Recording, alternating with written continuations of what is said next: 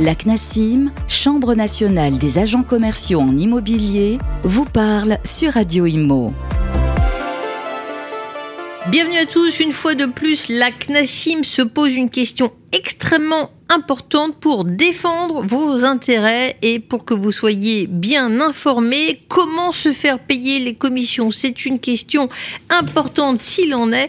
Et je suis avec Jean-Yves Frappin, cofondateur, secrétaire général de la CNASIM, euh, pour euh, comprendre comment aborder euh, cette question. Jean-Yves Frappin, bonjour.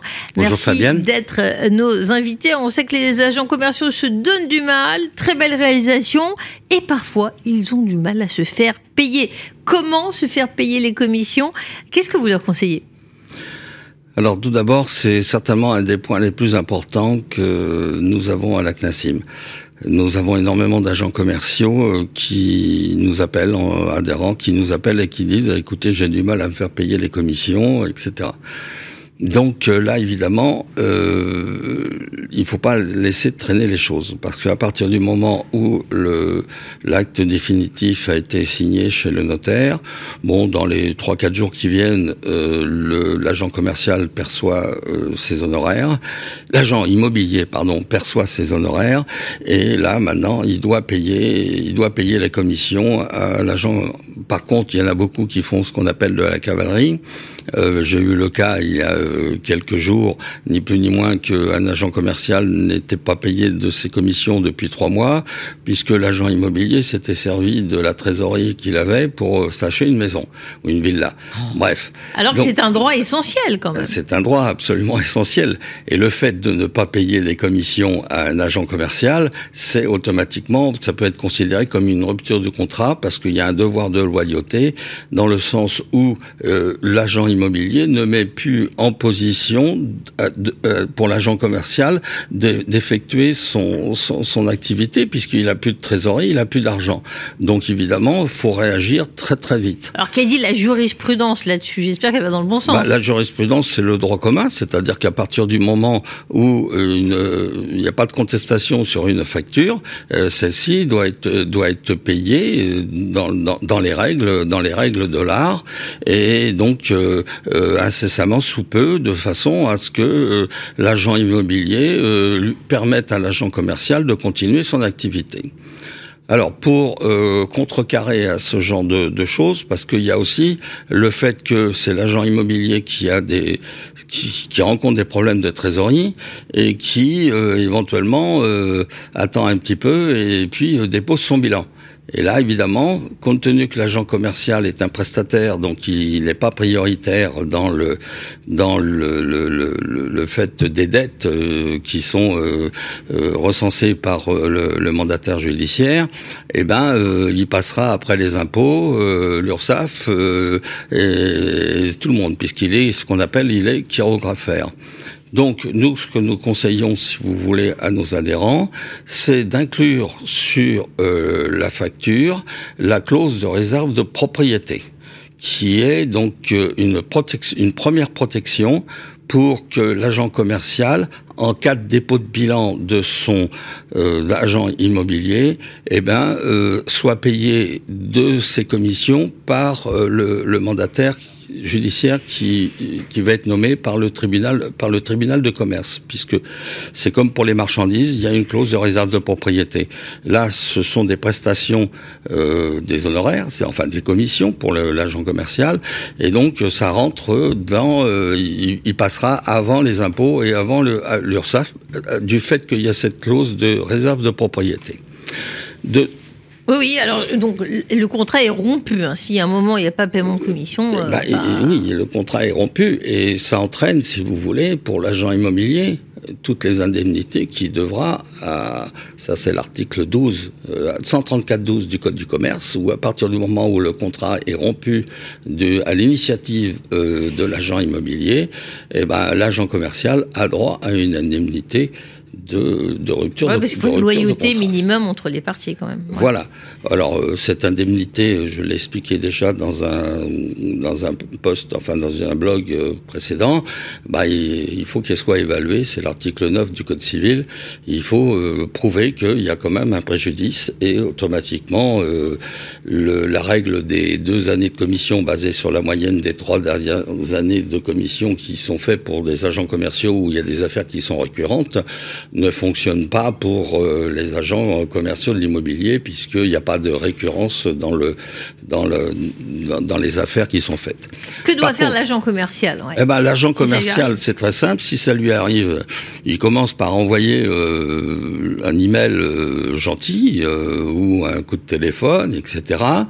Et il attend quand même quelques jours. Il fait une deuxième relance un peu moins gentille, donc par email ou vaut mieux faire des emails puisque les écrits restent et les paroles s'envolent.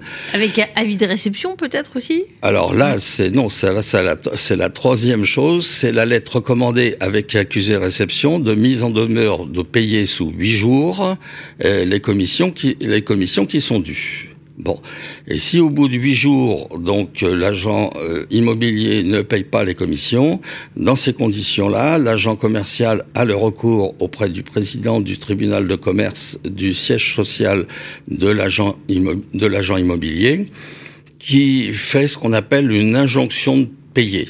Bon, c'est très peu onéreux, ça se fait même par Internet, mais il faut apporter bien sûr les preuves que euh, les commissions sont, sont bien dues.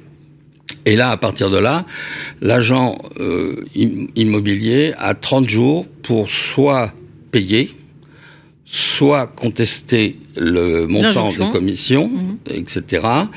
Et ou s'il ne paye, s'il ne fait rien du tout, le titre est exécutoire, c'est-à-dire qu'il faut prendre un huissier et puis saisir euh, les comptes bancaires, euh, la voiture de l'agent immobilier, les, le, le, matériel, euh, etc.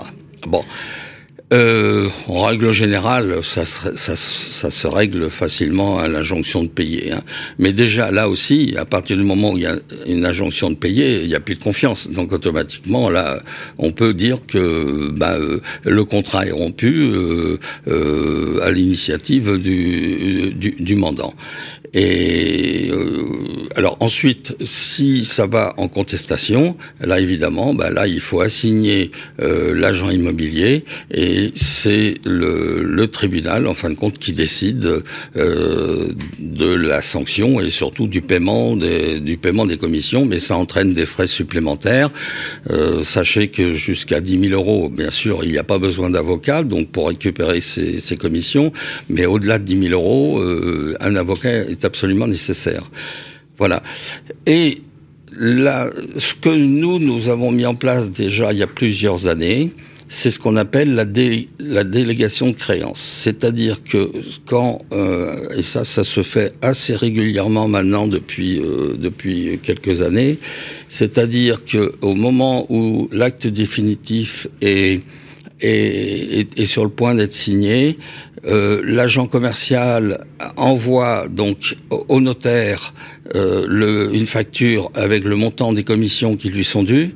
L'agent immobilier lui envoie donc euh, le solde, la différence entre le montant des honoraires et la facture, et le notaire paye séparément l'agent immobilier et, et l'agent commercial. Mais pour cela, il faut que les trois parties soient d'accord. Euh, c'est une, c'est un contrat tripartite, la délégation de créance, mais délégation de créance, pardon.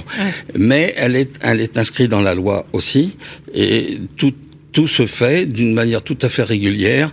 Et là, c'est une garantie complète, en fin de compte, pour l'agent euh, commercial d'être sûr d'être payé par le notaire au moment de l'acte définitif. Mais je le répète, il y a quand même un, euh, un accord qui doit être pris, pris entre euh, l'agent immobilier, le notaire et l'agent commercial. Donc il y a quand même des outils, des leviers pour se faire payer les commissions. Oui. Euh, beaucoup, enfin, de plus en plus. c'est utilisé et ça marche. C'est utilisé et, ça et ça marche et ça marche très très très bien. Merci Jean-Yves Frappin pour cet éclairage de l'ACNASIM. Euh, c'est le syndicat français des agents commerciaux en immobilier qui vous donne énormément d'informations euh, pour savoir comment aborder tous ces cas du quotidien qui paraissent très compliqués, mais il y a des solutions juridiques. Merci Jean-Yves Frappin pour cette Merci interview. Fabienne. La CNASIM vous parle, une émission à réécouter et télécharger sur le site et l'appli radio.imo et sur toutes les plateformes de streaming.